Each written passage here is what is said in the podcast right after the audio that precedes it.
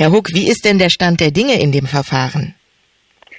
Der Stand ist so, dass ähm, das Ministerium bzw. die Anwälte des Ministeriums äh, sich dann im Frühjahr das erste Mal geäußert haben, gesagt haben, sie brauchen mehr Zeit, ähm, weil es würde ja auch ganz viel passieren und es würden mehrere Dinge äh, angegangen werden und in den Sommerferien, noch vor den Sommerferien, glaube ich, äh, sollte schon der erste Verwaltungsakt erlassen werden.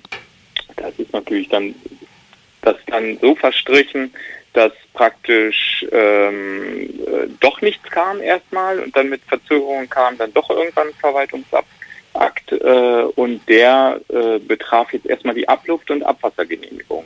Mhm. Die solle reduziert werden, äh, das freut uns, weil man jetzt doch festgestellt hat, oh, die war doch ein bisschen sehr hoch.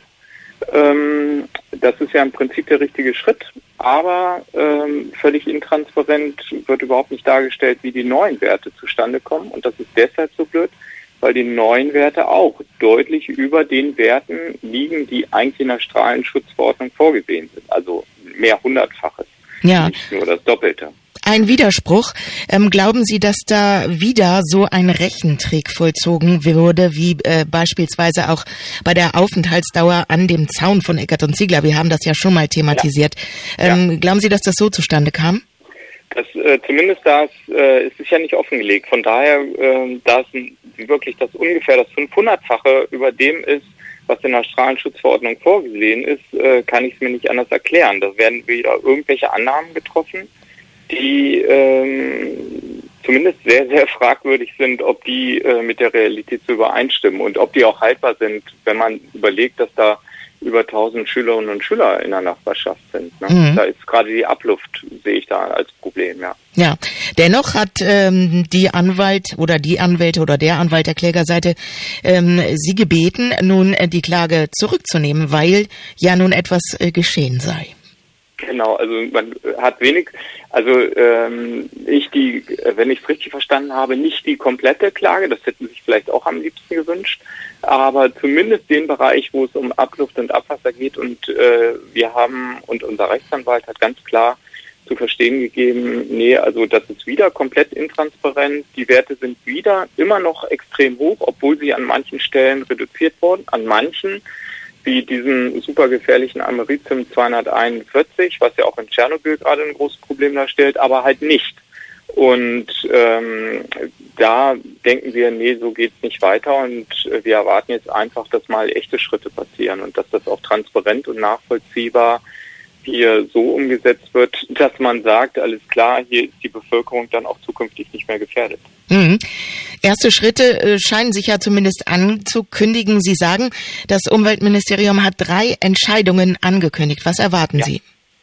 Als nächstes wird, äh, das auch wenn es ein bisschen verklausuliert dargestellt war, war, als nächstes gehe ich davon aus, äh, dass diese Störfallanalyse, die Eckert und Ziegler 2012 äh, in Auftrag gegeben hat bei einer Firma, die auch sehr eng schon für andere Nuklearfirmen und Atomkraftwerke gearbeitet hat, dass bei dieser Störfallanalyse, die seit acht Jahren geprüft wird, wie gesagt, ähm, dass die jetzt tatsächlich, äh, dass aus Grund dessen ähm, jetzt bestimmte Einschränkungen erfolgen. Und zwar hat man ja, wir haben ja die Störfallanalyse einsehen können äh, über verschlungene Pfade, ähm, auch wenn sie noch nicht veröffentlicht ist. Und, und äh, es ist klar geworden, dass selbst diese sehr pro-atomfreundlichen äh, ähm, Firma, die das Gutachten gemacht hat, dass selbst die der Meinung war, also ganz ohne Einschränkungen wird es nicht gehen. Man muss halt bestimmt jetzt sicherstellen,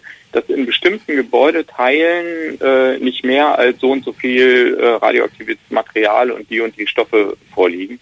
Und das wird die nächste Einschränkung werden. Das Problem ist nur, dass die sogenannte heiße Zelle, in der weit, also fast alles radioaktive Material normalerweise sich befindet, und wie gesagt, das kann ja 300 mal so viel sein, wie in der Asse liegt, dass da diese heiße Zelle wahrscheinlich da nicht berücksichtigt wird. Die wird jedenfalls auch in der Störfallanalyse sehr schnell ausgeklammert. Hm. Das heißt, das Sie, Sie befürchten, dass die Einschränkungen äh, minimal sein werden und ja, aus Ihrer. Sicht nicht ausreichend. Genau, die sind im, im Prinzip ja jetzt schon da. Das muss man sich auch überlegen. Äh, die Störfallanalyse sagt, eigentlich geht's so nicht. Und dann gibt es eine freiwillige Selbstbeschränkung äh, der Firma Eckert Ziegler. Und die ist deshalb notwendig, weil nämlich die Störfallanalyse äh, selber auch schon zeigt, dass es äh, mit, den, mit den aktuellen Genehmigungen so nicht in Ordnung ist und mit den Vorgaben da drin und dass es eigentlich weitergehende Vorgaben äh, bedarf. Ne? Mhm. Und äh, das ist eine freiwillige Selbstbeschränkung. Das wäre so, als wenn man sagt, also ich vergleiche es als Laie jetzt so, ähm, in einer, ähm, eigentlich ist das hier eine Spielstraße, aber wir machen kein Spielstraßenschild, die Leute sollen mal freiwillig äh, äh, Schrittgeschwindigkeit fahren. Das wird genauso gut passen. Also mhm. das, das geht so nicht. Also das äh, beklagen wir schon seit langem.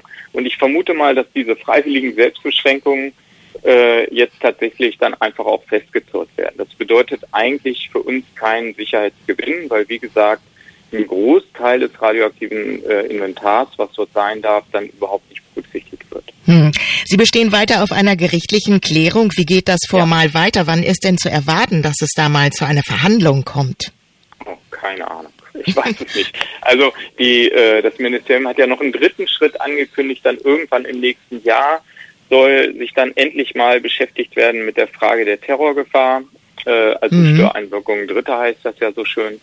Ähm, und diese Terrorgefahr wurde ja äh, ganz zu Anfang, als äh, wir überhaupt aktiv geworden sind, wurde uns das ja schon als Argumente gegeben, zum, zum einen damals vom Gewerbeaufsichtsamt, als auch von den Rechtsanwälten Eckert und Zieglers, dass wir nicht zu viel Informationen kriegen dürften aufgrund der terroristischen Gefährdungssituation. Also ähm, jetzt nach, nach weiß ich nicht, sieben, acht Jahren beschäftigt man sich endlich mal damit und ich bin sehr, sehr gespannt, was das dann bedeutet, weil im Grunde genommen die äh, Terrorgefahr, da, ich meine, es gibt diese heiße Zelle, die bei der Stoffanalyse ausgeklammert wird, die sehr viel Radioaktivität enthalten darf und die ist gesichert durch einen Maschendrahtzaun letzten Endes. Ja, also das muss man sich mal überlegen. Also das ist äh, die Situation ist nicht in Ordnung so. Da bin ich mal sehr gespannt, wie wie man da wieder versuchen will, irgendwelche Annahmen zu treffen äh, dass dann doch alles wieder in Ordnung ist. Weil ich habe nicht den Eindruck, dass das Ministerium von sich aus tatsächlich endlich mal äh, hier für, für gravierende Einschnitte sorgt und die wären notwendig. Weil, wie gesagt, es ist ja inzwischen äh, nachgewiesen, dass wenn nur ein Tausendstel des dort genehmigten Inventars, ein Tausendstel, das ist ziemlich wenig, freigesetzt würde, dass dann eine Evakuierung in zig Kilometern Entfernung noch notwendig wäre, weil die einfach die Radioaktivitätswolke so gravierend äh, äh, hoch wäre, ne? die Radioaktivität, die in der Wolke dann wäre. Das ist ähm, eigentlich eine Situation, die nicht akzeptabel ist. Und deswegen haben wir ja dann auch irgendwann beschlossen zu klagen, nachdem das Ministerium unsere unseren Antrag, den wir gestellt hatten, über einen Rechtsanwalt auf Rücknahme der Genehmigung jahrelang ignoriert hat.